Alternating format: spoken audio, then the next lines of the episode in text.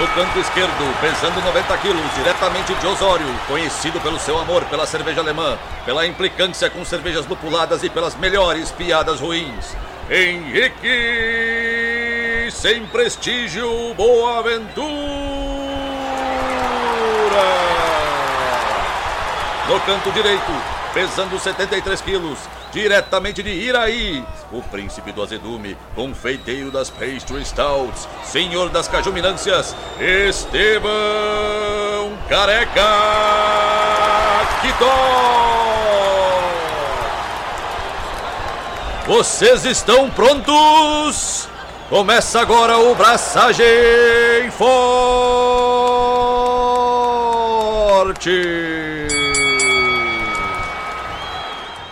E aí, galera, Estevão da Suricato aqui. Alô, Loite! Henrique Boaventura, eu esperei a vida toda por esse programa. Sério? Hum, meu, não é sempre que eu tenho a possibilidade de falar sobre as coisas que eu leio normalmente, assim, tipo... 50% do tempo... Não, vamos botar isso corretamente, assim. Eu, tipo assim, 33% do tempo eu tô lendo alguma, sei lá, ficção, alguma coisa assim.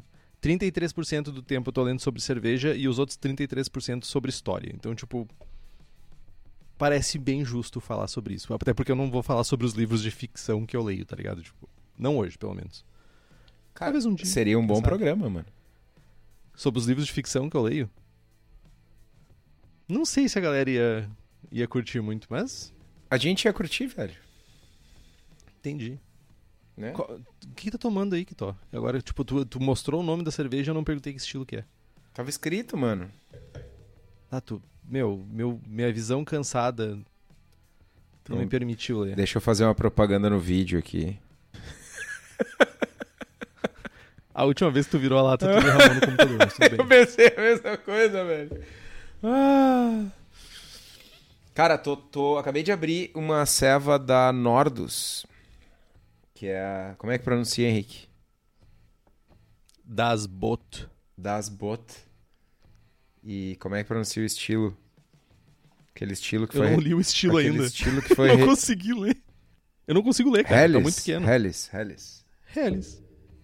Ah, o estilo, Helles. o estilo, estilo que foi registrado pelo jovem ali na Serra Gaúcha. Entendi. Tá boa pra cerveja? Então, meu, tá boa, tá fantástica na real. Eu tive lá no final de semana e aí eu trouxe uma pá de ceva sem prestígio, todas fantásticas, mas várias falta de prestígio. Inclusive tem uma delas pra te mandar, uma Brown. Tipo, tu- Um monte de cerveja alemã e tu vai me mandar uma Brown. Não, não é um monte de cerveja alemã. É, eu trouxe uma Helles, uma Brown, uma Irish Red Ale. Como é que não bateu o carro? Não deu azar trazer isso no carro? Aí trouxe uma IPA da Sacramento, uma... A Brown é da Sacramento, inclusive. Trouxe uma Rausch Doppelbock Repetaculation, Que tu tomou já. que eu tomei já. Tomei com a Paty, meu. Então, né? Acho justo, inclusive. Boa. É, esse é um ótimo argumento. E trouxe uma Brown pra ti. Muito obrigado. Tu sabe que tu deveria, já que tu, tu, tu tem uma certa aversão a Red Ale, tu deveria fazer uma uma Rot Beer, né? Franconian? Rot Beer. Sim, deveria fazer isso. É tipo, Rot Beer é tipo, ao invés de ser Irish Red Ale, é Franconian Red Ale, tá ligado? Só que não é ale, é lager, geralmente é lager. É tipo uma Amber Ale. Uma Amber Lager, desculpa. É, mas mais com caráter de malte de Irish, assim, tipo. Não tão. Não, não Brazilian Irish Red É Ale. tipo tá uma? Irish Um Red Lager. É tipo uma Irish Red Lager com menos dulçor, assim. Não, foi boa. eu Achei. Achei. Eu Achei coeso. Achei preciso, assim. Tipo. Não chipei muito, mas. Entendi, entendi. Tá, mas peraí, tu, conta, tu não contou direito o rolê. Tu pegou e desapareceu na quarta-feira. E, tipo, a outra mensagem, tu já tava, sei lá, em outro estado. Tipo, não, na outra mensagem tu tava preso num acidente, alguma coisa, engarrafamento, daí depois tu tava em outro estado. Tá, Conta então. aí direito essa história. de- deixa eu contar. Eu. Deixa. Não vou te interromper como tu faz comigo. Legal tu falar isso me interrompendo, tá ligado? É tipo. Tu tá A ficando. É. Cara, eh, primeiro de tudo, o pessoal tá falando que eu tenho que fazer uma Red Ale e tal. Primeiro de tudo, o Henrique tem uma promessa em aberto. Eu sei que ele é ruim de cumprir promessa, mas vocês vão me ajudar. Que é no dia que eu fizer uma Irish Red Ale, ele vai se fantasiar de Leprechaun e vai ficar dançando em volta. Em volta da Farei abraçagem. isso com o maior prazer. Tá gravado em diversos episódios isso. O, pon o ponto é, problema eu nenhum. poderia fazer isso amanhã e só eu presenciaria. Então eu vou fazer isso, sei lá, no Dia Internacional da Irish Red Ale em 2021, 2022, perdão. Que não vai ter mais pandemia. E aí a gente pode fazer um encontro, braçagem fortístico, e vocês podem presenciar essa merda junto, tá ligado? Exato, o pessoal no chat tá aqui, ó. O Andrew tá falando que quer ver isso ao vivo, a Febreciane quer estar em Porto Alegre. Estaremos todos, será marcado com antecedência. Fê, me ajuda aí, me, me ajuda a achar o Dia Internacional da Irish Red Ale, ou qualquer coisa que valha. Cara, eu não acredito, primeiro, eu não acredito que exista o Dia Internacional da Irish Red Ale. Segundo, Ah. eu não acredito que existe, existam fantasias de Leprechaun pra uma pessoa do meu faremos, tamanho. faremos uma se for, se for eu me preciso. enrolo num papel celofane verde, se for o caso, não tem problema. Cara, cara eu, acho, eu acho que na verdade é, o dia é 17 de março, que é o, o dia do São Patrício, né? Que não tem nada a ver com a Red Ale, mas Foda-se, tu vai estar de chapeuzinho ver- verde, de roupinha de Leprechaun lá. entendi. Tipo aquele dia que todo mundo é irlandês no Brasil, né? A vergonha vai ser menor pra ti, tá ligado? As ruas ficam lotadas e pá, tipo, todo mundo. É uma depressão. Meu, nome o, o. Gustavo tá dizendo que vem da Argentina pra Porto Alegre só pra presenciar tu fantasiado. Eu acho que temos, Eu. né? Acho que temos. Ah, Meu, eu tô aqui pra isso, né, cara? Tipo, pra fazer as pessoas felizes. É isso. É isso. É esse o rolê. Pra passar vergonha. Também. Também, né, meu? Tipo, Tá marcado. Bom, beleza. Ah, o pessoal, o Zonta, presidente da Serva Catarinense, meu brother, cervejeiro da Nordus, criador da Sacramento, ah, me convidou há bastante tempo para fazer uma collab lá em Santa, lá em Chapecó com ele. E eu tenho, eu, ah, cara, tava postergando por conta da, da Covid, né? Por conta da pandemia e tal, não tinha vacina, não tinha, tava uma zorra infinita. E a minha avó, que vai fazer 105 anos daqui uns dias, daqui uns meses, mora lá para aquela região e, cara, não, vejo, não, não via ela muito, muito tempo. E nem me sentia confortável o suficiente para ir viajar e encontrar ela e tal, né? Enfim, não vou ser eu que vou levar a Covid para aqueles lados lá e, né? Então, ah, posterguei, posterguei, achei que agora era um momento, ah, de certa forma, apropriado, por já ter tomado vacina, por todos lá na, na casa da minha avó terem tomado vacina e tal. E aí fui visitar minha avó e aproveitei, estiquei mais uns quilômetros para ir até Chapecó e fazer as collabs, que é a Shake Nado e a Sweet Licious, que é um milk, uma milkshake IPA de banana e morango. Uma milkshake double IPA com banana e morango e baunilha. E uma pastry sour com lactose, suspiros, framboesa, amora e morango e pitaia. Papagaiadas. Papagaiadas, mano. Papagaiadísticas. E foi muito divertido, velho. eu não sei nem o que te dizer, cara.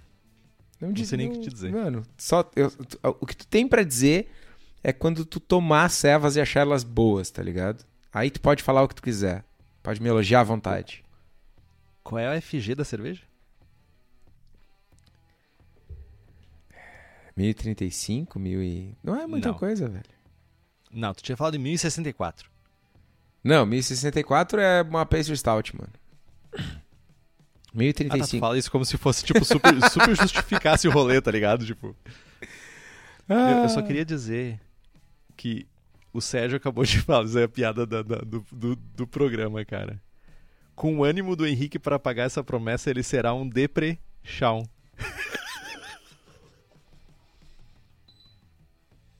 Eu não consigo ganhar disso hoje, cara. Eu não consigo, eu simplesmente não consigo mais.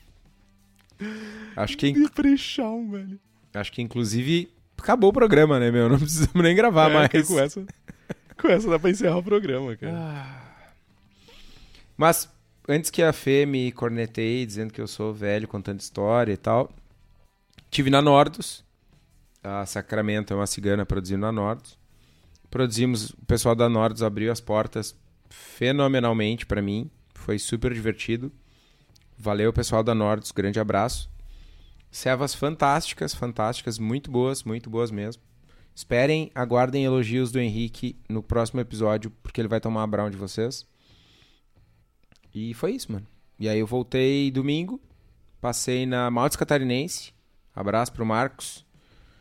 Não conhecia, uso bastante os maltes dele, mas não conhecia a estrutura. Tava lá perto, fiz uma visitinha, trouxe uns maltes, carreguei o carro. Foi massa. E tô cansado. Posso só imaginar, tu cruzou três estados aí nesse, nesse rolê. Cara, foram uns mil e... 1.600 quilômetros. Não foi muito. E de volta? Ou e só ida? e de volta, e de volta. Cara, é, é, é longe. Tipo, pra quem não conhece, o Rio Grande do Sul é uma parada meio, tipo, continental, assim. Tipo, pra ti, de uma ponta a outra do Rio Grande do Sul é, tipo, 600 quilômetros, pra quem não conhece. Não que não tenham estados que também seja uma distância longa, mas enfim, o povo gaúcho adora dizer que tudo é pior aqui, né? Então, É, tudo é pior aqui. E tudo é melhor aqui também. Então, cara, é sempre mais aqui, tá ligado? É tipo, qualquer coisa que tu vai falar, algum gaúcho vai dizer, não, mas aqui é mais ou menos, ou mais frio, ou mais quente, ou foda-se. é, quem nunca, quem não sabe como fazer um quebra-gelo com, com pessoas aqui do Sul é só falar do tempo. Automaticamente tu vai iniciar uma conversa de 30 minutos. Mas, antes de eu perguntar como é que foi o teu final de semana sem mim, deprechãozístico, eu preciso fazer um breve anúncio de uma outra colaborativa que daqui uns dias a gente vai anunciar. Seva tá indo para Invase daqui uns dias. É uma colaborativa com o Thiago Galbeno, ex-Perro Libre, atual Hops Company. Ele está lançando um projeto, uma marca de cervejas barra projeto, cervejas sazonais, chamada Talme. E a primeira serva da Talme é uma colaborativa com a Suri, que está saindo nos próximos dias. Chama Dank Blazer e vai ser uma Double IPA. E, cara, tô muito, muito, muito, muito, muito empolgado com a serva. Vai ficar. Vocês vão se surpreender positivamente, eu espero, porque tá muito massa. Mas isso eu falo nos próximos episódios aí, tem bastante coisa para publicar. E inclusive quero ver o Henrique o Henrique tomando essa serva e falando bem de Dank. Tá, mas qual é o nome da cerveja? Dank Blazer. Dank Blazer. Achei um nome bonito. Cara, eh, então, uma coisa. Tu deixou, né? Me deu a isca, eu vou morder. Caramba. Não, não, eu não dei. Pode- deixa eu tirar ela. não era a intenção. Cara, é, é muito, muito, muito, muito comum, muito frequente ultimamente o pessoal falando em Denk. Ah, cerveja Denk, lúpulo Denk. E, cara, tu vai tomar a serva e muitas vezes é tipo frutado. A galera tá falando de, de Denk e não tá entregando Denk. E aí a gente deu um passo atrás, tanto o Thiago quanto eu, a gente sempre teve uma abordagem mais científica para fazer cerveja, de ler estudos, de pesquisar, enfim, né? O nosso rolê aqui. E a gente não quis botar uma cerveja pra rua do tipo, pessoal, olhem só, isso é Denk. A gente não quer ser professoral, a gente não quer chegar e dizer, não, é o nosso é melhor que o de vocês. A gente quer convidar as pessoas para participar dessa descoberta conosco. E aí, Dank Blazer vem de Trailblazer, que é tipo desbravador. E aí, é, a- todo, todo o rolê da Seva é tipo, cara, vamos conversar sobre Denk, o que, que a ciência diz, o que, que é o Denk, de onde vem, quais são os compostos do lúpulo que trazem Denk, quais são os, as variedades de lúpulo e os métodos eh, de utilização de lúpulo que propiciam, né, que trazem mais Denk para a cerveja. E é tipo é um convite, venham descobrir esse rolê junto conosco. Podia ter sido Dank Plotters. Podia. Dank Plotters. É que tu sabe, né? Tu tinha que ter me chamado pra dar o nome, né? Dank Blazer é melhor, mano. Tu teve que explicar, mano. Ah, porque Dank Plotters eu não ia ter que explicar. Depois dessa, mano. Me conta, meu, como é que foi esse final de semana sem mim? Distante, solitário. Super tranquilo, Não. super de boas. não pode ser, velho. Cara, essa semana teve umas novidades bem legais. Ah, primeiro que saiu o artigo, o meu artigo na quarta edição técnica da revista da cerveja. Um artigo que eu escrevi sobre cereais não maltados. Então, como o Kitó sempre diz, a gente tem uns checkzinhos assim, tipo, e um dos meus checks era poder assinar um artigo numa publicação nacional. E tô mega feliz com isso. Foi muito massa todo o processo de escolher o tema, de escrever e de refinar. E é um, um tema bem interessante que as pessoas provavelmente jamais esperavam que eu fosse escrever sobre isso. Então também foi uma parada meio que de me desafiar, de não, sei lá, não escrever sobre uma parada meio óbvia, como algum estilo alemão, ou sobre estilos alemães históricos, ou alguma coisa desse gênero. E foi muito divertido. Então, primeiramente, eu tenho um agradecimento enorme a fazer pelo Alquitozinho, que sempre está aqui me apoiando e me incentivando a fazer os rolês. E aí, é, tem um apoio mútuo aqui. Tipo, vocês não veem. Por trás de todo esse rancor, todo esse ódio e e agressões gratuitas do programa, tem, tem amor envolvido, entende? Pouco, mas tem. E também ao Lucas Meneghetti, nosso brother, que também apoiou aí, tipo, fez. Me, me ajudou a chegar lá na revista da cerveja, foi bem massa também. Então, tipo, muito obrigado. Foi bem legal. E quem quiser, eu não vou mandar o artigo, comprem a revista, prestigiem todo mundo que escreveu o artigo. Tem vários artigos legais e tem o meu artigo que é especial, né? Aí não é legal, é especial, é diferente. Esse, esse, esse tem brilho. Mano, mas o, o pior, o pior de tudo não, o melhor de tudo é que tá bom, meu. Tá bom. Dei dicas boas pra ti, velho. Desgraçado. Não, mano, de verdade, de verdade. Parabéns. Parabéns, tá, tá muito, muito bom mesmo. E eu tô esperando meu exemplar da revista aqui em casa, né? Tá aqui comigo já. Boa, boa. Ah, tá na, pra vender pelo site e deve ter nas bancas também aí. Tipo, não sei se existe bancas pra vender, mas tipo, dá pra comprar pelo site. E realmente tá massa. Foi massa. É, é- é- eu só queria comentar que é uma parada bem diferente, né? Que tipo, fazer programa toda semana, tu te acostuma e tu tem já um meio que um framework ou em português um arcabouço pra te fazer um programa, a gente segue, a gente fala besteira, a gente introduz, a gente faz tudo um rolê. E parar e escrever no papel de uma maneira mais estruturada e que faça sentido e que, tipo, é, te- requer um, é, exercitar músculos que normalmente, nos dias atuais, a gente já não exercita mais com tanta frequência. Então, tipo, foi divertidíssimo. E eu também queria mandar um agradecimento pro nosso adorado, estimado Eugênio, que me agraciou com um packzinho de Zapa. Eu fui mendigar, talvez seja o termo correto. Um Sim. pouco de lúpulos neozelandeses pra ele, para eu que eu queria fazer a minha New Zealand Pilsner. E ele disse assim, cara, não tenho lúpulos neozelandeses, mas eu tenho pra ti Zapa. Aí eu assim, tipo, meu, eu não posso dizer não pra isso, tá ligado? Aí eu já tava cajuminando junto com, com o Kitó como é que eu vou fazer pra fazer uma lupulagem diferente pra 10, 10 litros e 10 litros, 10 com Zapa, 10 com Moltueca. Já tem toda uma esquemática aí criada pra conseguir fazer isso sem ah, ficar tirando o bagzinho de lúpulo de dentro do, do post-mix, nem nada disso. Vai Vai- ser ninja, no mínimo. Vai ser uma New Zealand Pilsner e uma Neo-Mexicanos Pilsner. Tudum. Mas sabe quem escuta minhas piadas ruins? as boas, que são raras.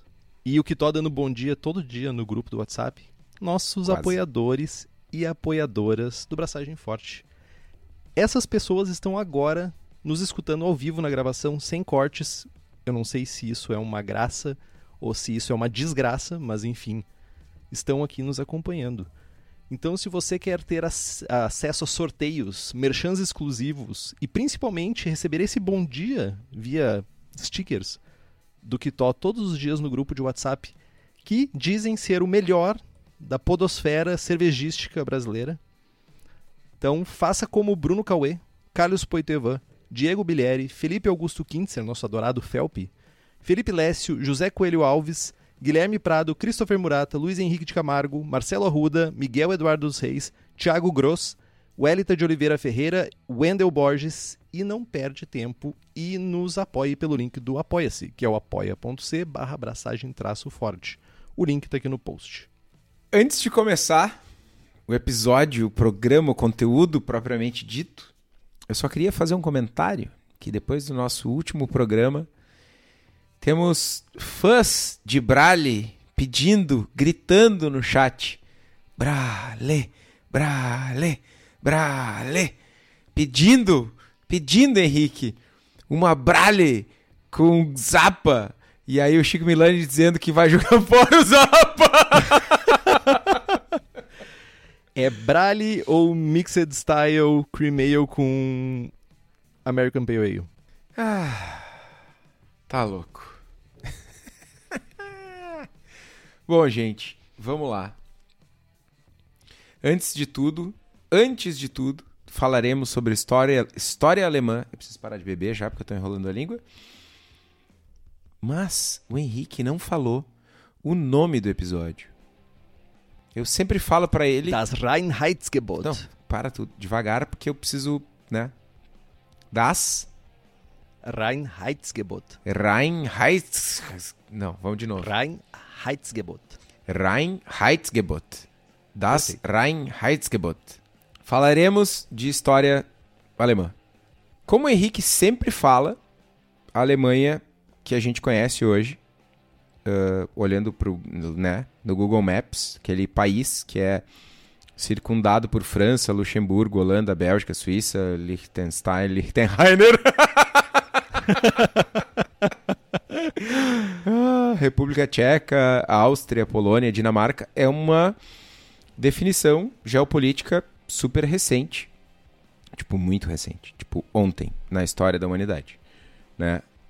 Já existia uma região com o nome de Germânia lá desde o século X e tal, desde os- o Sacro Império Romano, mas tipo, pff, né? Era uma região completamente diferente da região que é a Alemanha hoje né? E os estados alemães dessa região sempre foram muito diferentes entre si, com leis, dialetos, culturas muito diferentes, né? E aí a gente pode lembrar lá das aulas de história dos feudos e tal, era esse rolê. Cada cidadezinha, cada região tinha culturas próprias, enfim, tinha uma, um, um- um- como direi, uma uma vida própria, num cenário numa época que viajar grandes distâncias era algo super nada a ver, não acontecia. Né? Ah, total falando, fugindo do tema do, do, do episódio, mas eu lembro de ter lido um livro sobre uns episódios em Sapiranga, de um- ah, dos assassinatos e tal. E, tipo, cara, Sapiranga é uma cidade na região metropolitana de Porto Alegre, a 70 quilômetros de Porto Alegre. E as pessoas para saírem de lá, isso era 1870, para saírem de lá e virem a Porto Alegre era uma viagem de, sei lá, três dias. Era tipo, mano, Caraca. quem é que viaja três dias? Saca? É, mano, tu vai pra China é 24 horas. Né? É era uma realidade onde viajar grandes distâncias era impraticável. É, e, e no contexto alemão mesmo, quando a gente olha para a Constituição, a gente está falando de. Quando lá nas aulinhas de, de, de história, né, que a gente fazia um. Lembra, tipo, algumas pessoas chegaram a modelar, vamos fazer um feudo. Era basicamente uma região murada que dentro ficava o castelo, ou pelo menos uma, uma construção fortificada, que tinha um mercado, que tinha, sabe, a- a- o necessário para a subsistência daquela, daquele, daquela Dorf, daquela vila. E em volta da região murada se estendia a cidade, com os camponeses em volta, tudo isso. Se tu olha no Google Maps para boa parte, para não dizer todas as cidades alemãs, elas são formadas exatamente assim. É uma igreja, é um marketplace lá, que tem um marketplatz, que seria uma, na verdade, uma praça, né, que é o do mercado. É a Rathaus, que seria a prefeitura, e tipo, toda a cidade se, se desenvolve em volta disso. Tipo, é uma Dorf, basicamente, uma vila que se desenvolveu ali e foi crescendo. Daí tu vê isso pingado em, tipo, distante uma coisa da outra, assim. Bom, mas, cara, terminou o, o, Sacro Império Romano em 1806, né, e as guerras napoleônicas em 1815. Todo esse ambiente uh, de guerras né, destroçou, destruiu o norte da Alemanha, norte da Alemanha que a gente conhece hoje, né? E a partir daí foi formada a Confederação Alemã. Né? E aí, passados mais alguns anos, em 1871, a gente tem outro movimento geopolítico que forma o Império Alemão, no caso, o primeiro Reich. Ha. Né? Uh, e aí, a gente tem uma nova fase, né? Um, uma nova etapa na região. E só que meu, ali, cento e pouquinhos anos depois, vem outro rolê aleatório, ridículo, que é a Primeira Guerra Mundial, né? A Revolução Alemã destronou o Império, dá lugar à República de, eu não sei como é que se pronuncia, Weimar. Weimar. Aí, ó, viu? Tô sabendo muito, né? Aí a gente tem outro outro lance de novo na Alemanha, né? Que é a Segunda Guerra Mundial, expansão de fronteiras, uh, uh, aglutinação, a incorporação de vários territórios, vários, vários países, né? até o final do conflito em 1945, que aí tipo ferrou geral para o pessoal da Alemanha. A Alemanha é, é dividida em duas: República Federativa Alemã e República Democrática Alemã, né? parte do bloco comunista. E as fronteiras atuais, depois de 1989, são, né, fazem eh, depois do movimento de derrubada do Muro de Berlim e tal, que a gente chega na Alemanha como a gente conhece hoje. Então a gente pode observar que desde sempre é uma região extremamente conturbada, né, que anexa territórios, que perde territórios, que anexa culturas, é um, é um rolê aleatório, meu. É uma galera muito diferente. E das aulas de história, a gente, a gente em algum momento fala de colonialismo na África, que os países hoje são várias culturas diferentes e tal, de certa forma, a formação da Alemanha passa por isso também. Né? Culturas diferentes que são forçadas, unidas e separadas em vários momentos. E a gente vai ver que tudo isso tem um impacto no desenvolvimento da serva no país, da cultura cervejeira, das leis e tal, e especialmente da Reinheitsgebot. É, dando um pouquinho, já que o Kitó gosta de tanto de história, né?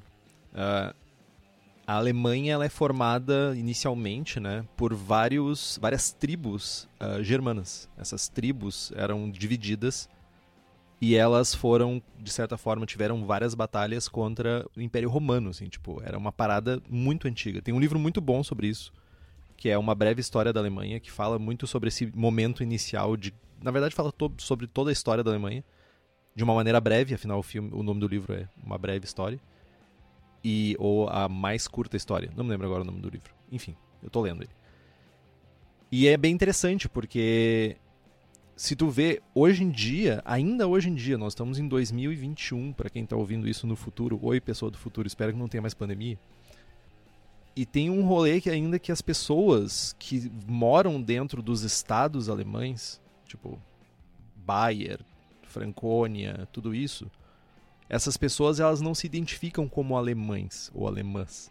Se identificam como o estado que elas pertencem. Justamente por causa de todo esse rolê que o Kitó falou aqui. A Alemanha unificada, ela é uma coisa muito recente. Então, tipo, o estado precede o a, a, a nação alemã. E isso faz muito sentido para Reinheitsgebot, porque a gente vai dar continuidade. Mas antes de a gente falar sobre a lei da pureza, como é que o que, que existia antes, né, da Reinheitsgebot? Uh, se a gente for pensar, né, na cerveja consumida naquela região específica, essa região se a gente fala da Idade Média, não é nem Alemanha nem nada, é tipo, sei lá, um monte de estado separado. Ela era muito pouco parecida com o que, que a gente consome hoje em dia, né? Talvez o único ingrediente em comum com o que a gente consome hoje em dia é a água. O resto, tipo, é muito diferente. Usavam coisas que, tipo, normal, hoje em dia são super normais pra gente. Cevada, trigo, centeio, aveia e também umas paradas que, tipo, parece aquelas poções mágicas que eram feitas, sei lá, poção do Asterix, tá ligado? Tipo, ervilha, feijão, qualquer coisa que pudesse passar por um processo de malteação e que tivesse amido e que no final das contas fosse convertido em açúcar, era usado para fazer cerveja. Embora o lúpulo já fosse usado desde o século 8 ou 9, existe um pouco de. Lá, é uma área cinza ainda quando exatamente começou a ser usado, provavelmente até antes disso. Já tinha, já estavam sendo usadas muitas outras coisas para melhorar o sabor e tem 300% de certeza que também para ocultar sabores indesejados na cerveja. Tipo, ervas como erva doce, zimbro, sal, cinzas, casca de árvore, gesso e até mesmo ovo cozido era usado para, de certa forma, empregar qualidade ou ofuscar o rolê. Mano, eu acabei de botar suspiro na selva, velho. Sabe o que, que é isso, meu? É ovo e açúcar. Mano, eu sou praticamente um cervejeiro alemão, velho! Até germano, cara. Até germano. ai, ai, gente. Vivi para ver isso. Vivi para ver isso. Uh, e quando a gente olha para esse cenário, é, é, é, fácil entender por que, que era necessário uh, tomar medidas para garantir um mínimo de qualidade na cerveja, né? Que as pessoas iam tomar. Uh, já existiam em vários momentos da história alemã, e eu ouso dizer que em várias outras culturas não foi diferente, mas a gente está falando da cultura alemã, então hoje é só Alemanha já existiram várias leis que uh, tentaram de alguma forma garantir a qualidade da cerveja que as pessoas tomavam. Né? O imperador Frederick I, em 1156, decretou, junto com a primeira lei da cidade de Augsburg, é uma cidade norte, sul, leste, oeste de Munique, ainda, se eu não estou enganado, dentro do estado da Baviera, Bavária no caso, que um abre aspas, um cervejeiro que fizer cerveja ruim ou que servisse uma medida injusta deve ser punido. Sua cerveja deve ser destruída ou distribuída sem custo para os pobres. Então, além de uma multa em dinheiro que era aplicada, se não me engano, cinco moedas da época, que eu não lembro o nome agora, na terceira vez que um cervejeiro fosse flagrado fazendo isso, ele perderia sua licença para fabricar cerveja. Então, aí já existia lá, muito antes, séculos antes da Reinheitsgebot, a gente já tinha métodos para controlar a fabricação e como a cerveja era servida. Outro momento, o Conselho de Nuremberg, em 1293, como uma tentativa de melhorar a qualidade da cerveja, ordenou que somente cevada poderia ser utilizado para a fabricação dela. Mais uma coisa bem próxima aí das restrições da Reinheitsgebot. Já em 1434, em Würzburg, na Franconia, devido à péssima qualidade da cerveja, foi decretado que era proibido fazer cerveja e que somente vinho seria vendido e consumido. Em plena Alemanha, é muito bizarro tu ver isso, né? Mas isso só durou três anos. Porque bem naquela época, uma mudança climática afetou e desgraçou os vinhedos da região, que produziam vinho, né? Lógico. Congelou todas as uvas e não conseguiam mais produzir vinho. Então, depois desses três anos, houve uma mudança. E essa mudança, ela mudou tão drasticamente a cultura que ela é considerada uma das responsáveis por, pela, aí sim, cultura cervejeira alemã se propagasse, sabe? Uh, como, como, como o vinho perdeu espaço e tiveram que fazer incentivos fiscais, incentivos uh, de produção de cerveja, Nessa época, estima-se que começou realmente. Aqui começa a cultura cervejeira alemã a aflorar, de certa forma, como um expoente na, na, na região. Né? Já em 1450, o Duque Stefan II da Bavária decretou que as pessoas poderiam produzir cerveja em casa numa tentativa de melhorar a qualidade e a quantidade de cerveja produzida numa época que as colheitas de cereais foram impactadas. Sabe Olha muito aí. meu xará, hein? Meu xará era o embaixador dos homebrewers na Alemanha em 1450, velho. Xará. Como é que é o nome do jovem? Stefan? E de- qual é a raiz do meu nome? Eu só te chamo de Stefan agora. Pode chamar, mano. Eu só. Eu sou, Stefão. pode, Stefão. pode chamar. Stefão, embaixador da- dos homebrewers alemães em 1450, velho. Duque Stefão. Du- Duque da Lomba do Pinheiro.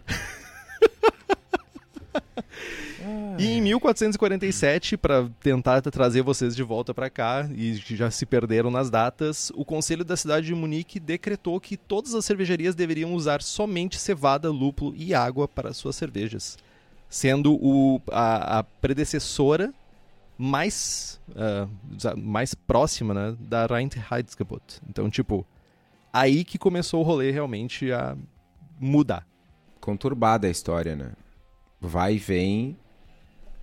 Já dá, nesse momento, antes de, de entrar na, na Reinheitsgebot, a gente pode a gente pode observar que tem várias mudanças na Seva relacionadas a poder econômico.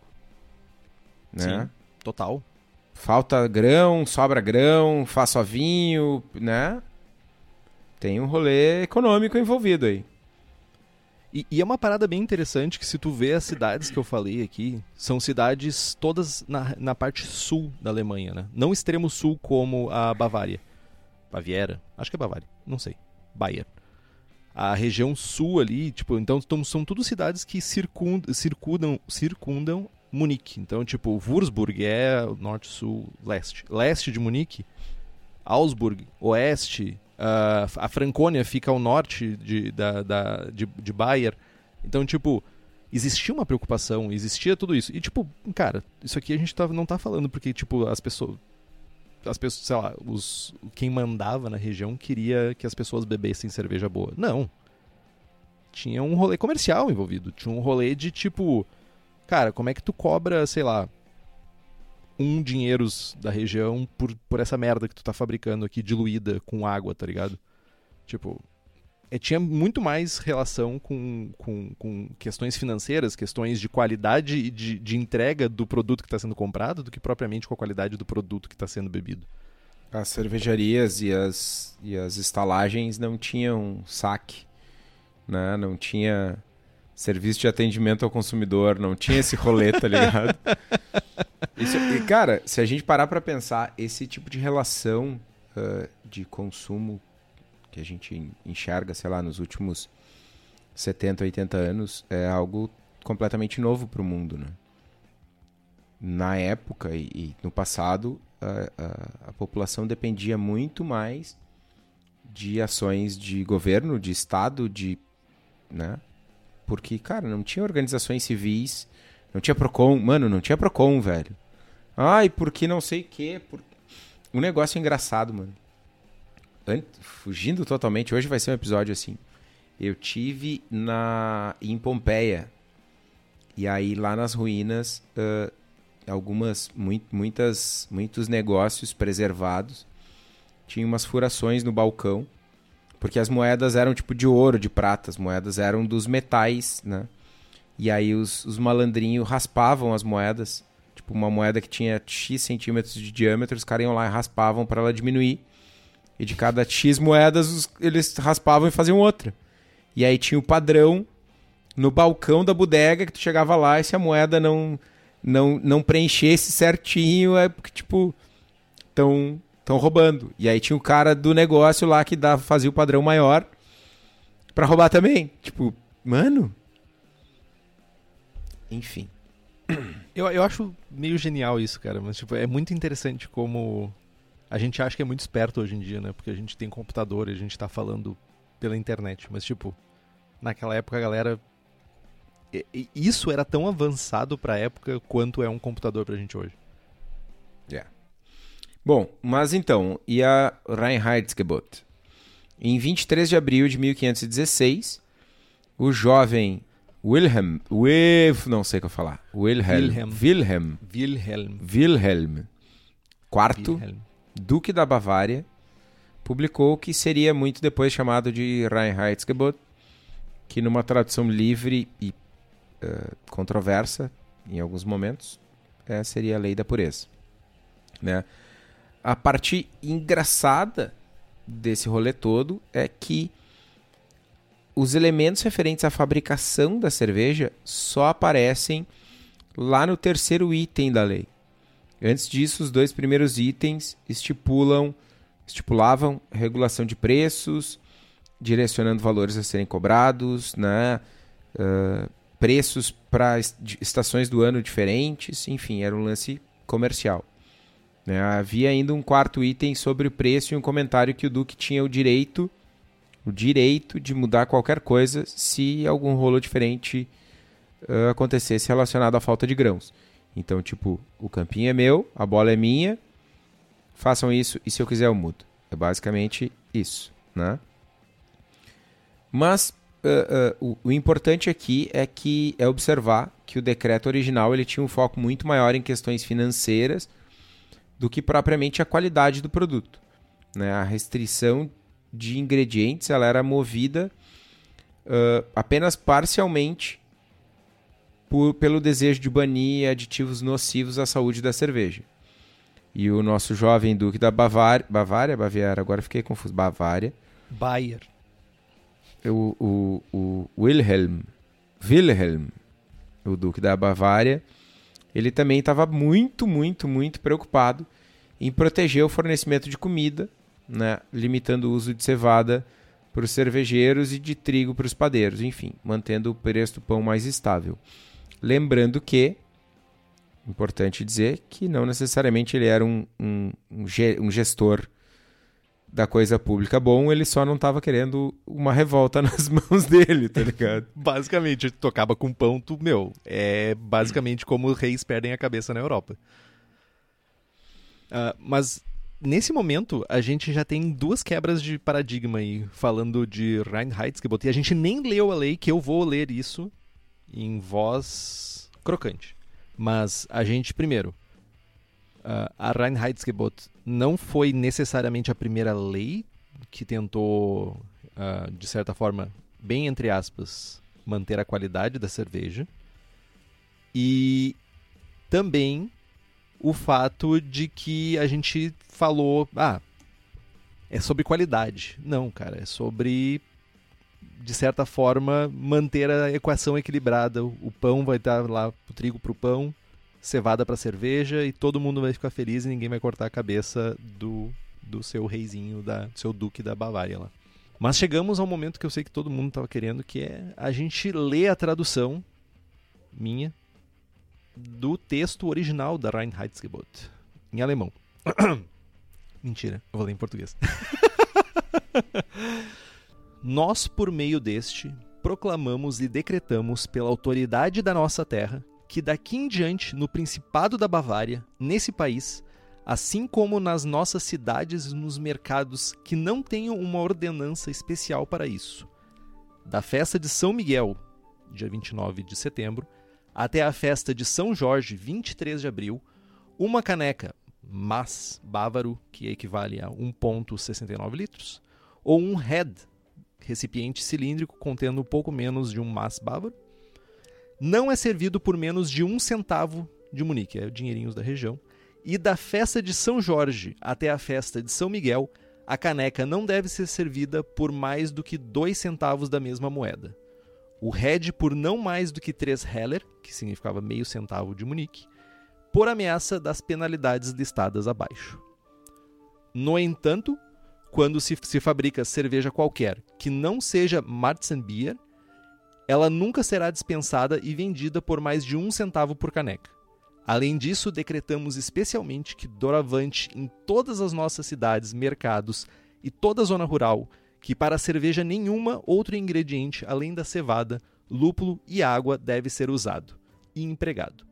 Quem ignorar intencionalmente a nossa ameaça e a violar, será punido pelo tribunal da sua jurisdição, tendo o referido barril de cerveja sumariamente confiscado cada vez que tal acontecer. No entanto, se um dono de estalagem comprar um, dois ou três pails, que é uma medida de 60 litros, de cerveja de uma cervejaria em nossas cidades, mercado ou toda a zona rural, para revenda ao povo, ele só terá permiss permissão para vender canecas e redes de cerveja por um heller, a mais do que prescrito acima. Além disso, nós, como príncipe da Baviera, que nos reservamos o direito de ordenar alterações adequadas a este decreto para benefício público no caso de ocorrerem graves dificuldades devido à escassez ou aumento de preços de grãos, dado que as estações e a região e as épocas de colheita em nossa terra podem variar. Nesse caso, o direito de ajustar a regulamentação sobre a venda é explicitamente expresso e estabelecido. Cara, vários comentários. Primeiro de tudo, como o Matheus e a Fê no chat aqui me alertaram, o Wilhelm, é, Guilherme em português. Então, chamá-lo-ei de Guilherme a partir de agora, velho. Como tu quiser, Stefan. O Guilherminho, ele, cara, lendo o texto, ouvindo tu recitar esse texto maravilhoso, ele nem parece um cara tão ruim, velho. Né? Ele parece saber o que ele tava fazendo, né? Cara, é preço, velho. Meu, ele é o saque da Bavária, tá ligado? Ele é o saque, não, ele é o, sei lá, o Procon, foda-se. Tipo, meu, é um centavo ou dois. Ponto, acabou. E se tu comprar para revender, se tu é o distribuidor, é um heller a mais. E ponto, acabou. Mas além disso, ah, olha que já tinha toda uma consciência da cadeia mercadológica em 1516.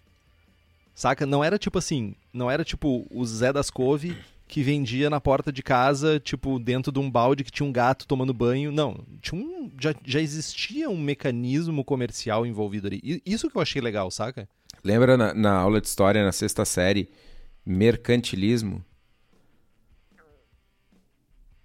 Sim. Cara, é isso, velho.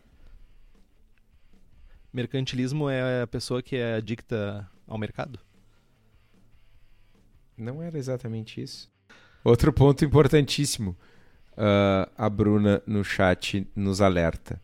Não é lei, é ameaça. Até vou pegar o texto aqui. É ameaça. Eles fazem umas ameaças. É tipo, mano.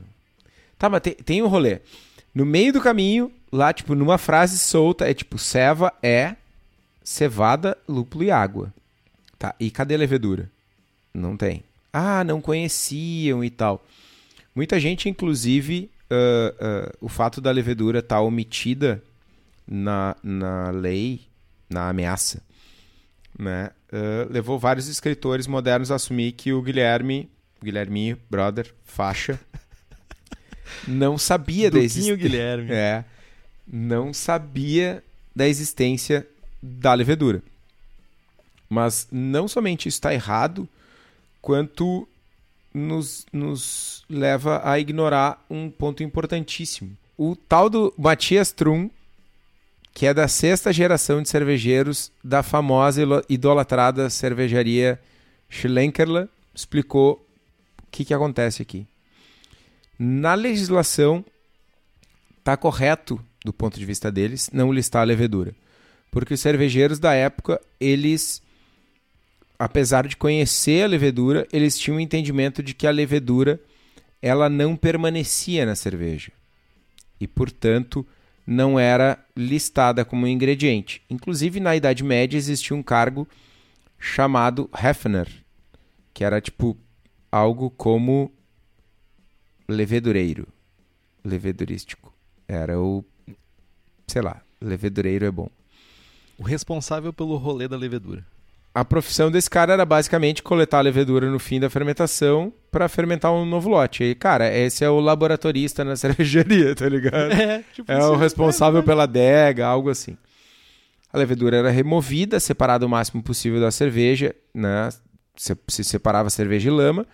E esse fundo de fermentador, o que sobrava, era vendido para pessoas pobres por um valor mais baixo ainda. Daí a levedura era aproveitada em outro lote. Então, na lógica. Meu, é, é, a regra da whey protein, cara, tá ligado? Tipo, pegaram. É, tipo, pegou o churume, da extração da lama e fez cerveja ainda para vender mais barato. De novo, comércio. Mercantilismo, que diz que tô. É. Palavra mais bonita. Então, na lógica do Guilherminho, brother, que é ancestral dos donos da HB, segundo o Marcos, que nos dá mais uma dica live aqui no chat. Uh, segundo na lógica do Guilherme, o, o, ingrediente que não permanecia na cerveja não era um ingrediente, era, sei lá, whatever, e não precisava ser listado. Né? Mas, mas, mas, vocês estão todos aí pensando em levedura. E quando a gente fala de levedura, por que, que a gente vai deixar margem para pessoas como nosso bruxo Guilherminho da Bavária, Baviera, Bavária cerveja, já aprendi hoje, né? Por que deixar a levedura de fora se a gente pode ir lá na Levtech e comprar as melhores leveduras para nossa cerveja? Que além de leveduras, tem bactérias, bretas e leveduras para outros tipos de bebidas, como hidromel, cidra, whisky, cachaça e com um atendimento que nenhuma outra empresa do setor tem. Ouso dizer que o atendimento das gurias é melhor do que o atendimento do Henrique quando ele está de bom humor. De bom humor. Então, para vocês que são profissionais, eu te dei um elogio, mano. A Levtech uhum. oferece, além de tudo isso, mais de 50 tipos de leveduras, consultoria em boas práticas de fabricação, controle de qualidade, montagem de laboratório, treinamento de pessoal e banco de leveduras. É só entrar em levtech.com.br e fazer as tuas compras, seja tu uma cervejaria ou um cervejeiro caseiro.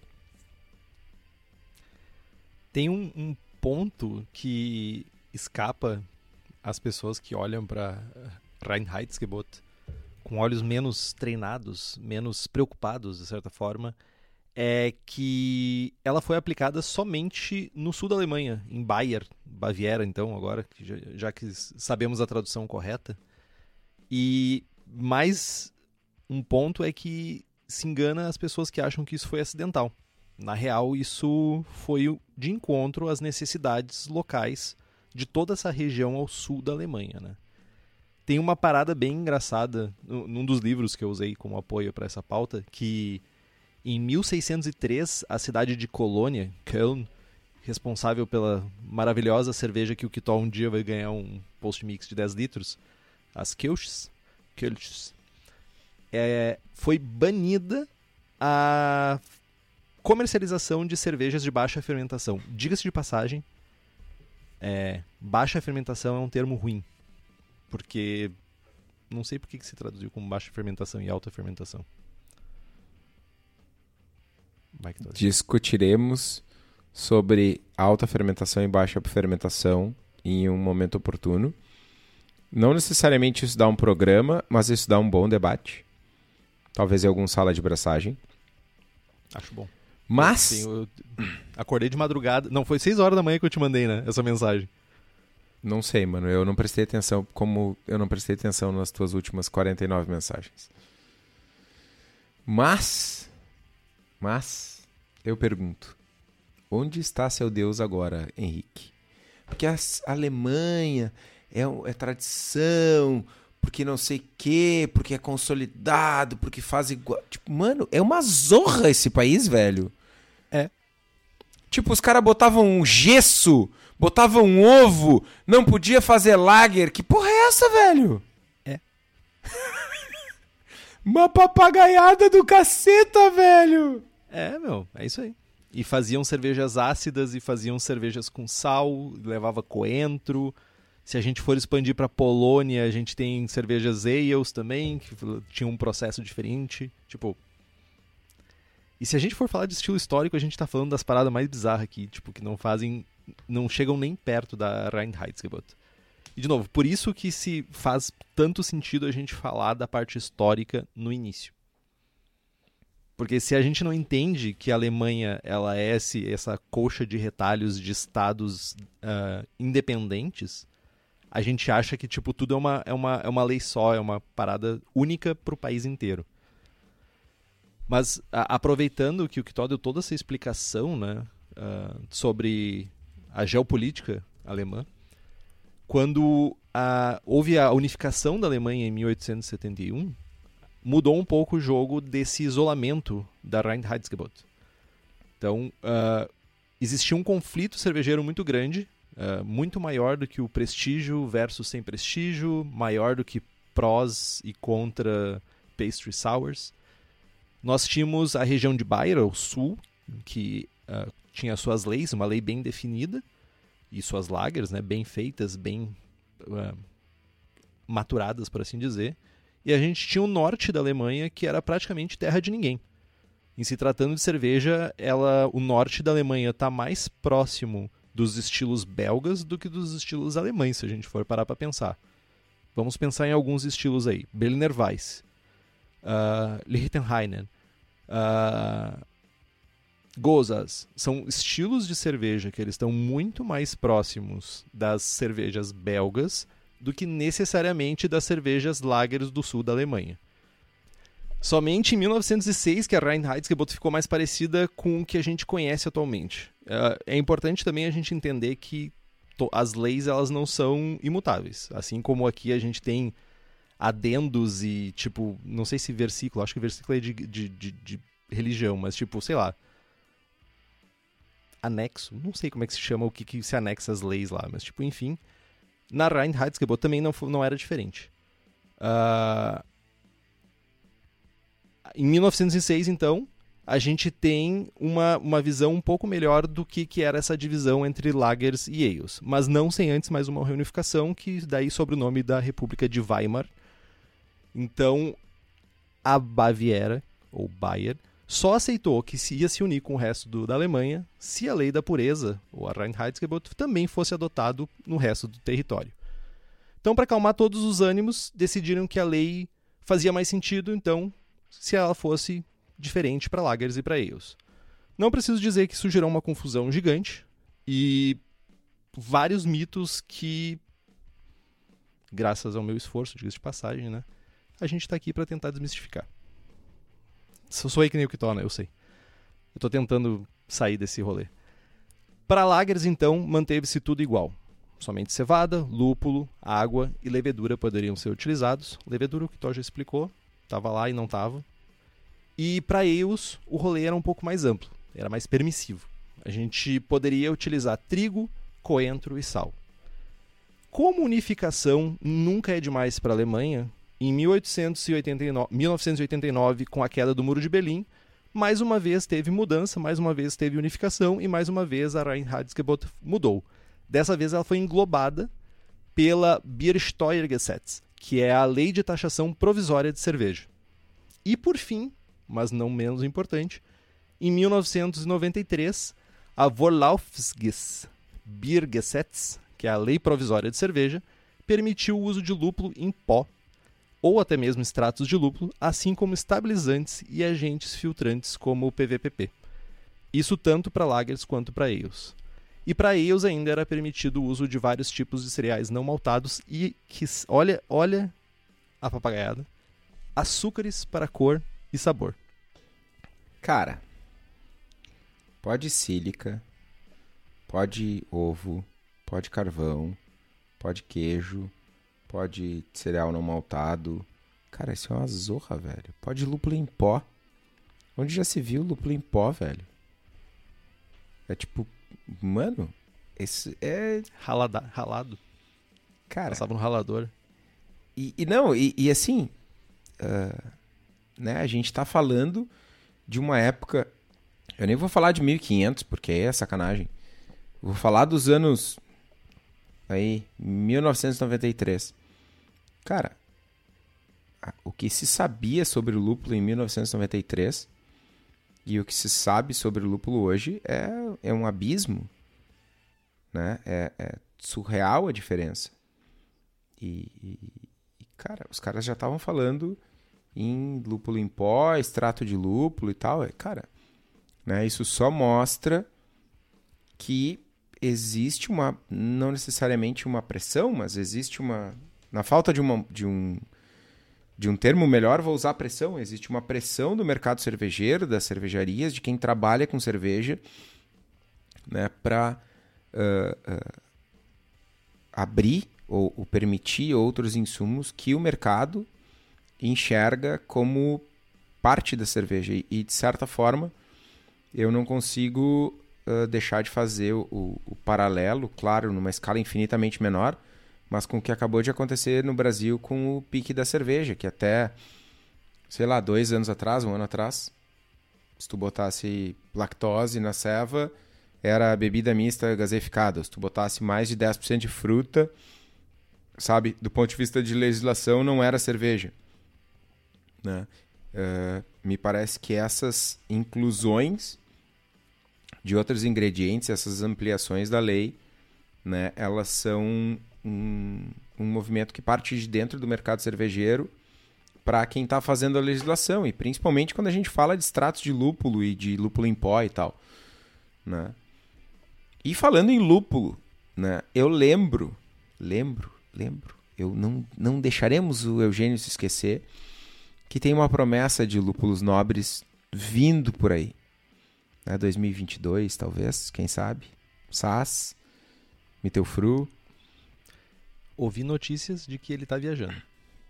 Tá viajando, tá? Mas não é para não, não, não, é para Alemanha, não é para Alemanha. É, lamento informar. Schade. Mas com certeza quem vai trazer um, isso para nós um dia é a Hops Company, que é uma empresa, vocês já sabem, vocês já conhecem, a gente enche a boca para falar é uma empresa especializada em fornecer lúpulos selecionados diretamente nas fazendas para cervejarias aqui no Brasil. Eles visitam os produtores presencialmente, buscam novas variedades, lotes que se destaquem sensorialmente. Se eles não estão viajando, eles estão às vésperas de viajar para mais uma seleção de lúpulos. Se vocês tiverem interesse nos lúpulos da Hops Company, é só entrar em contato com eles pelo hopscompany.com ou pela página da empresa no Instagram. Meu, a hora é agora. O Eugênio e o Thiago estão indo, ou se é que já não estão lá, nos Estados Unidos, fazendo seleção de lúpulo. Meu, tô na tiriça, velho. Tem várias coisas massa vindo pro ano que vem. Então, entrem lá, hopscompany.com, falem com os guris que, meu, fantástico. Mas Falamos, falamos de lei, falamos de história, falamos de do brother Gigo quarto e Gigo sexto. Gigo? Era disso que eu tava rindo antes, mano. Porra, Gigo, velho. O Gigo sexto é o Gigo famoso, o Gigo meia dúzia, velho. o vereador, o, o Gigo vereador.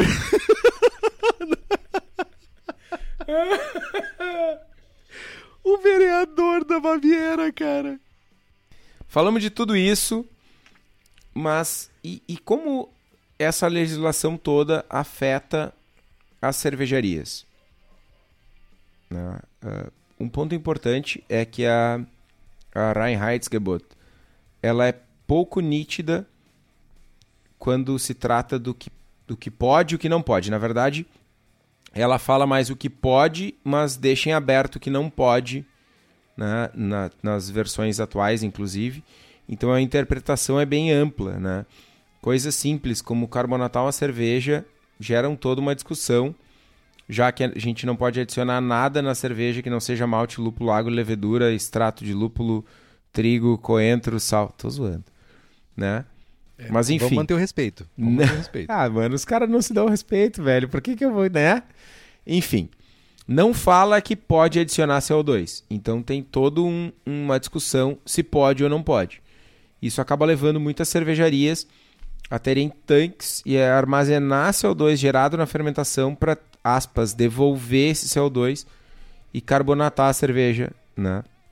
Tem estações de, de recolhimento de CO2 e filtração e o caceta. Né? Outra coisa que acontece é o uso de malte acidificado, né? ao invés de usar ácido lático ou ácido fosfórico, né? que seria algo 42 vezes mais consistente. Né? Enfim, os caras têm que usar ah, malte acidificado. E, e, cara, tem muitas, muitas, mas muitas mesmo, como diria, como diria o Henrique, muitas cervejarias alemãs File. que usam a lei como marketing para suas cervejas, né? E fazem questão de exaltar que elas seguem a legislação original, sem levedura. Com o poder dos deuses. Tô zoando, velho. Tô zoando. Eu vi. Cara, a, Tá a cansado, né? A parada é tão. Eu tô, tô com sede, na verdade.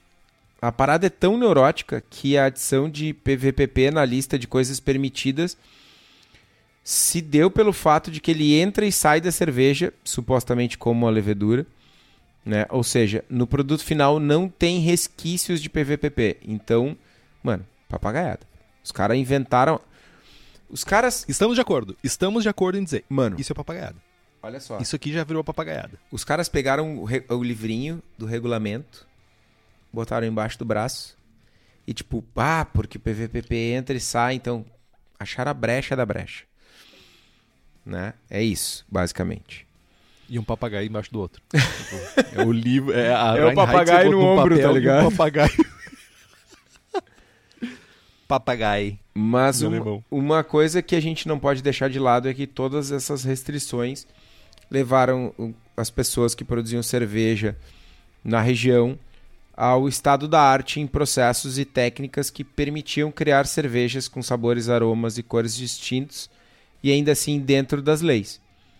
De certa forma, eu me permito fazer o paralelo com o Estevinho e o regulamento da competição embaixo do braço, né? Assim como o Henrique quer elogiar os cervejeiros alemães que, que usam PVPP porque entra e sai, porque usam ah, o equipamento de zinco para adicionar zinco na cerveja, o Estevinho tem 19 leiteirinhas, velho. Então, estado da arte da papagaiada, né? Só fica o registro. Né? Mas falando sério, agora muitos desses avanços desenvolvidos por essa galera forçada, de certa forma, a atender a lei, são usados hoje. Malte carafa, cinamar, decocção, próprio malte acidificado que a gente tem disponível aqui.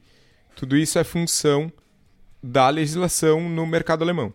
Falando em ingredientes, então, e falando em processos, não tem como não lembrar do lugar certo para comprar tudo que tu precisa para fazer a tua cerveja, que é a cerveja da casa, que além de insumos fabrica equipamentos voltados para o cervejeiro caseiro. Então fica ligado nas redes sociais da Cerveja da Casa que eles estão sempre lançando novidades para facilitar a nossa vida. Para quem é da região metropolitana de Porto Alegre, dê um pulo lá no espaço da Cerveja da Casa, na rua Paracatu 220, no bairro Igara, em Canoas, no Rio Grande do Sul. Aparentemente não tem mais restrições por causa da Covid, mas tipo, vá de máscara, vá com álcool gel, por favor. Todo mundo use máscara, todo mundo use álcool gel, por favor. Ou também entre no site da Cerveja da Casa, que é o cervejadacasa.com. E também temos as receitas do Braçagem Forte sendo vendidas na loja, que começa, a gente começou com sete receitas, daqui a pouco vai aparecer umas novas aí, não sei, estamos vendo isso ainda. Mas você pode comprar uma American IPA, Double IPA, Haze IPA, American Porter, Goza, Ordinary Bitter e uma Rauch Beer. E utilizando o código Braçagem Forte, você tem 5% de desconto e à vista mais 5%. Vai lá no site, garante a tua receita, o link está aqui no post. Tá, o Kitó trouxe o lado dele. Como que a Reinheitsgebot afeta, de certa forma, os cervejeiros e cervejeiras da Alemanha, né? E os consumidores, como é que ficam nesse rolê? Ah, certamente, a- na Alemanha tem mercado para papagaiada. Não só do PVPP, não só de, sei lá, lúpulo ralado. Papagaiada A true. gente... É, true mesmo, tipo marshmallow, tipo ó, FG de 1064, coisa assim. Tá aí a Freigeist, que é um do brother do Kitó lá, me esqueci o nome dele. O Sebastian. Sebastian da Freigeist, que tá aí pra provar que ele sai da Alemanha pra fazer papagaiada. Hum, Diga-se de passagem, veio aqui pro Brasil e fez várias papagaiadas. Ele faz lá, inclusive, meu. Também, também. Na real, na real ele. Deve- Não sei. Talvez, talvez não seja Falou na mesmo. Alemanha. Mas o consumidor médio alemão ainda está muito ligado a essas tradições. E quando eu sei que aqui vai dizer assim, ah, mas a galera mais jovem toma qualquer cerveja que custe barato do supermercado. Sim, mas lembrando, a Alemanha é um país grande, relativamente grande nos padrões europeus, com vários estados e várias cidades que tipo são meio que independentes uma da- das outras. Então, o consumidor médio ainda está ligado a tradições. Ah, mas, tipo, eu acho que essas coisas, tipo, de certa forma, né? ah, o, o cervejeiro se preocupar em fazer marketing da Reinheitsgebot, que os, os métodos de produção daquela cerveja. seguem a lei da pureza da cerveja, meio que retroalimenta também o, a galera da tradição também de consumir, dizer que quer consumir aquela cerveja, né? Essas condições uh, imuta uh, essa condição imutável da cerveja alemã tem um reflexo direto no consumo. Tipo, a gente não tem estilos novos alemães aparecendo. E os, tipo, continua tudo lá. A gente não, não tem novidades alemãs. E isso faz com que muitas cervejarias acabem sendo mais como um patrimônio histórico do que necessariamente como um comércio. Então, tipo, tu perde um pouco daquele ar de, tipo, beleza, é uma cervejaria, tudo isso, e tu olha mais, tipo assim, não, isso aqui já é meu patrimônio, já faz parte da minha tradição, isso aqui. Que isso pode ser bom e pode ser ruim, né? Tipo, vai depender muito do prisma que tu olha para esse problema, ou para essa dádiva, por assim dizer. Tá, cara, mas e, e... eu queria trazer um, um pouco de debate para nós aqui. É, faz sentido esse rolê todo fora da Alemanha? Cara, muito pouco ou quase nada, sabe? Eu fico, eu fico me perguntando quando aqui no Brasil, tá? Quando uma cervejaria diz assim: não, não, eu, eu sigo a lei da pureza da cerveja alemã. Uh, eu fico me perguntando se o, o, marketing por trás disso tem o mesmo efeito que tem na Alemanha, saca?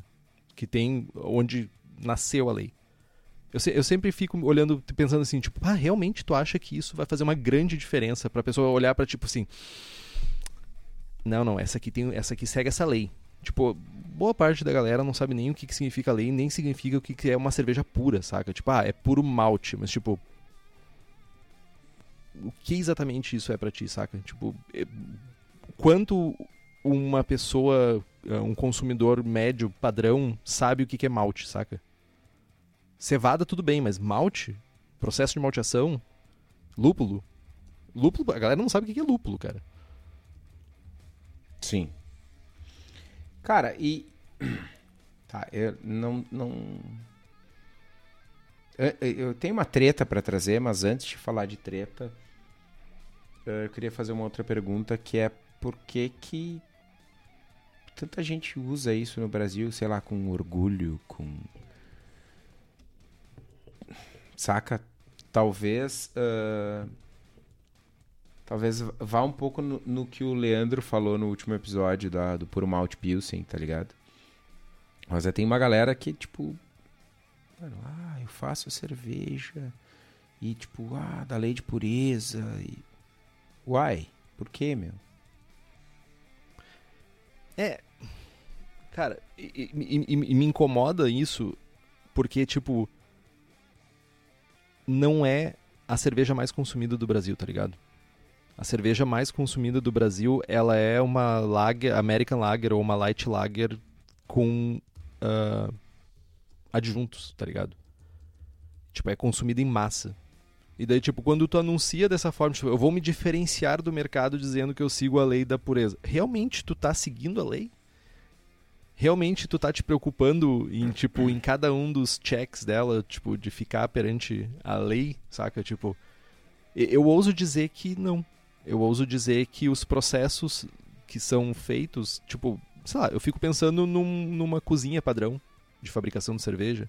Eu fico pensando numa, num fermentador eu fico pensando nos processos comuns para cervejarias aqui no Brasil, que são muito diferentes, provavelmente, da Alemanha, que são diferentes, talvez, dos norte-americanos, que são diferentes dos ingleses. E daí, tipo, tá, eu só vou usar isso aqui pela jogada de marketing. Eu, eu até entendo uh, a parada vir para cá, tipo, imigrações mil acontecendo a partir do século XIX, alemães chegando, até entendo isso, de certa forma, vir junto, saca? Tipo, chegamos aqui, vou dizer que minha cerveja é puro malte e, tipo, ela é diferente porque ela é puro malte. Mas até que ponto isso não foi se repetindo e perdeu o significado original do rolê, entendeu? Tipo, virou um, uma lei vaga, uma lei vazia. Simplesmente uma. Porque, tipo. Virou a lei da pureza, que agora faz o quê? Alguns meses teve até um processo sobre o uso né, da, da palavra lei da pureza associando isso a antissemitismo, por exemplo, e todas as questões envolvendo a Alemanha nazista, tipo, período desgraçado Da, um, um, um período desgraçado da história alemã, tão rica, mas desgraçado ainda por cima. Se eu não tô enganado. Mas eu acho que. Se eu não tô enganado, foi uma. Uma jornalista descendente de refugiados da Segunda Guerra que tipo viu em algum lugar um anúncio de uma cervejaria falando lei de pureza alemã e tipo ficou chocada. E aí gerou todo um debate, todo um bafafá.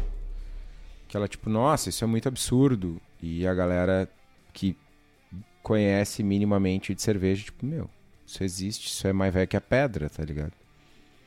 E aí gerou um pouco desse debate barra embate né, de se vale ou não usar isso no Brasil, independente de estar de tá relacionado a, a, a, algo ruim e, e antissemitismo e o cacete, que é um troço, obviamente, nojento, para dizer o mínimo. Uh, eu acho que como tu falou, gastou, saca? Tipo, mano, para pra pensar. Tu chuta uma moita, tem 429 cervejarias dizendo: ah, minha cerveja é puramente artesanal. Ah, é. Feita segundo a lei da pureza. Cara, sério que tu, lá em 2010, quando tu comprou, começou a comprar cerveja na gôndola do supermercado, tu ia lá e escolhia, nossa, essa aqui, XPTO, ah, essa aqui é da lei da pureza. Ah, não, essa aqui não é da lei. Sério que isso fazia parte, sério que isso fez parte do processo de compra do consumidor na gôndola do supermercado, porque era na gôndola do supermercado que a gente comprava a maioria das cervejas artesanais lá em 2010. No shopping eu não vou nem falar nada porque não enxerga escrito em lugar nenhum. Os caras mal e mal botam o nome, a marca da cervejaria. Então, cara, é na gôndola, é no rótulo. Ah, olha aqui, ó. Tu, tô com a...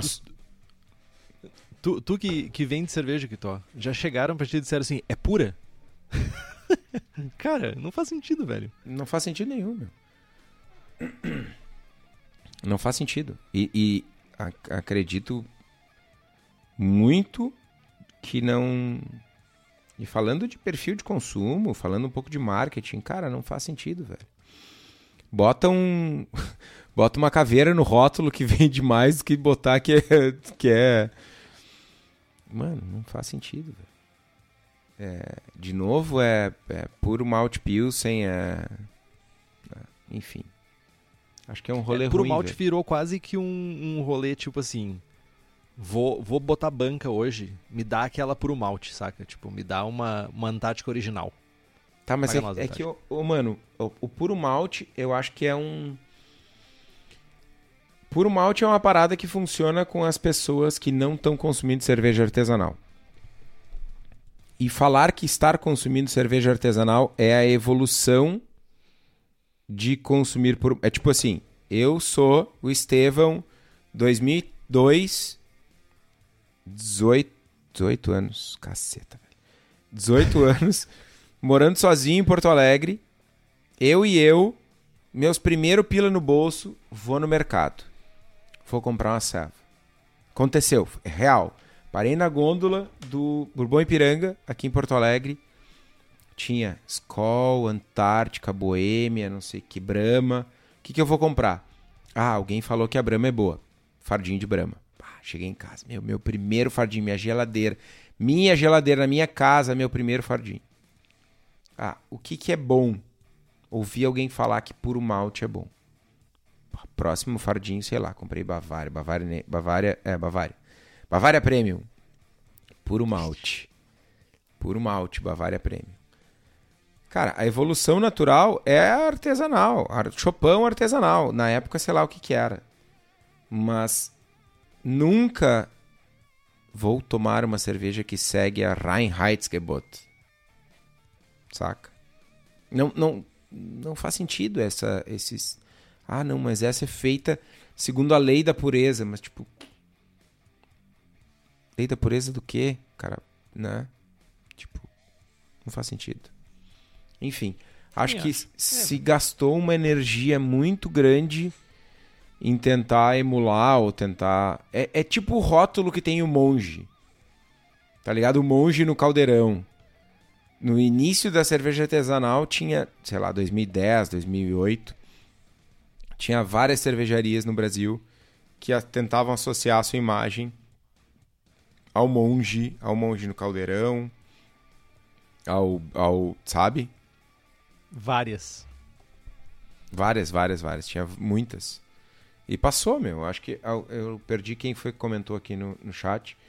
Mas é um negócio que. É, a Bruna. Funcionou como marketing no início do movimento artesanal, mas né, não faz mais sentido. Virou. Virou porque agora é marketing de, de big, big player, cara. A Bruno também falou que a Eisenman usava como slogan Ich trinke das reinste Bier, que é tipo, beba a cerveja mais pura. Tipo, é. Funcionava em Blumenau, mano, né? É, total, total com, esse, com, com esse slogan. é tipo, e só, né? A Eisenbahn não virou o que virou por causa desse slogan, tá ligado? É, exato. Tipo assim, não era o, o não era o carro-chefe, saca? Tipo, não era por causa disso, não, isso não era o diferencial da venda, saca? É isso que eu tô querendo dizer, tipo, não é, simplesmente não é. Enfim.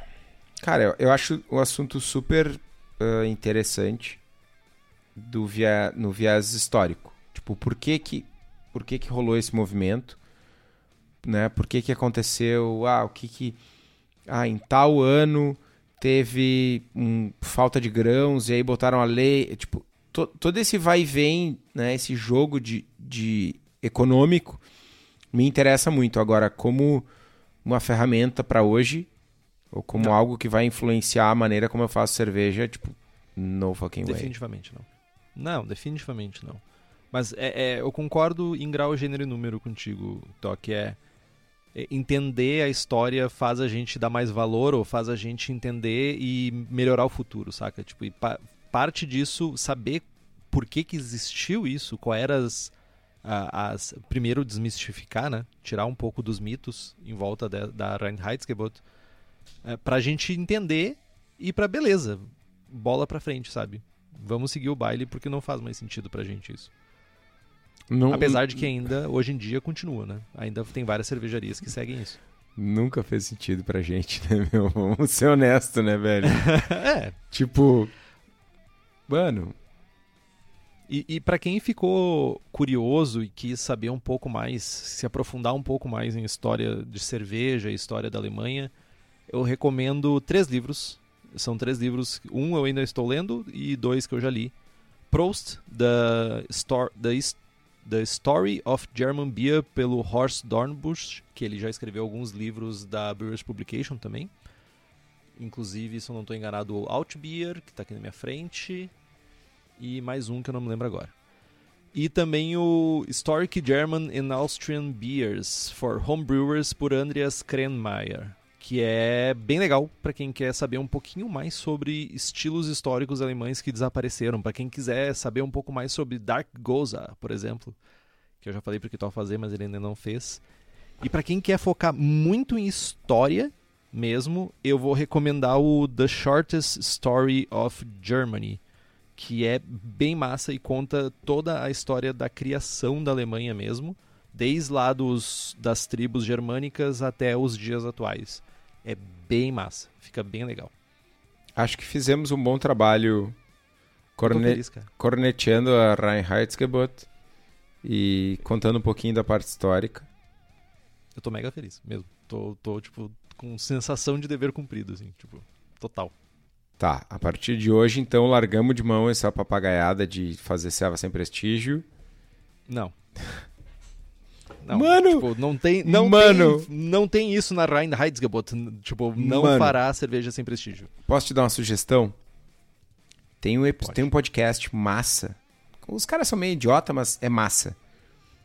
O episódio 113 fala do porquê que a Reinheitsgebot é uma papagaiada, que não faz sentido nenhum. Eu vou te, vou te mandar o episódio pra tu ouvir.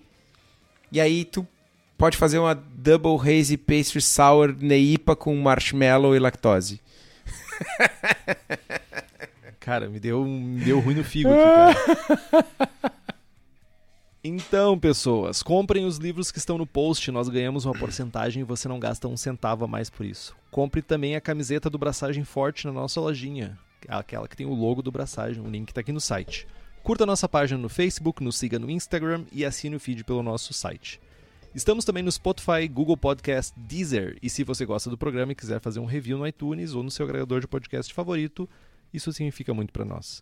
Compartilhe os episódios com seus amiguinhos. Tem dúvida, sugestão de pauta, crítica, quer anunciar a sua empresa ou seu produto? E-mail para contato@braçagemforte.com.br ou mande uma mensagem para nós no Facebook. É isso que tô. É isso. Braçagem forte. Braçagem forte.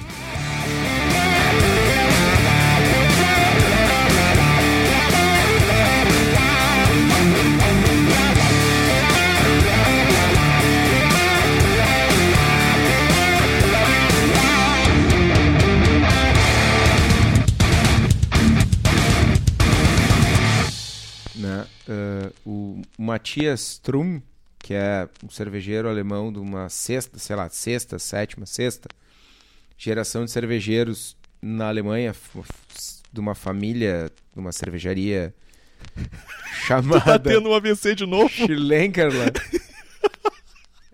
Ele. Nossa! Vamos de novo. Bah, meu, eu tô até preocupado contigo, tô mandando o, o SAMU aí, cara. O Matias, esse cara é o cara que nos deu aula, velho? Não, não é. Eu gostaria de ter tido aula com ele, eu mas fiquei fritando é, é. nesse, nesse nome, por isso que eu quase surtei aqui. Não é o cara que nos deu não, aula, não, né? Não é. Mas era não. um nome parecido. É, era alemão o nome. Com M, foda-se.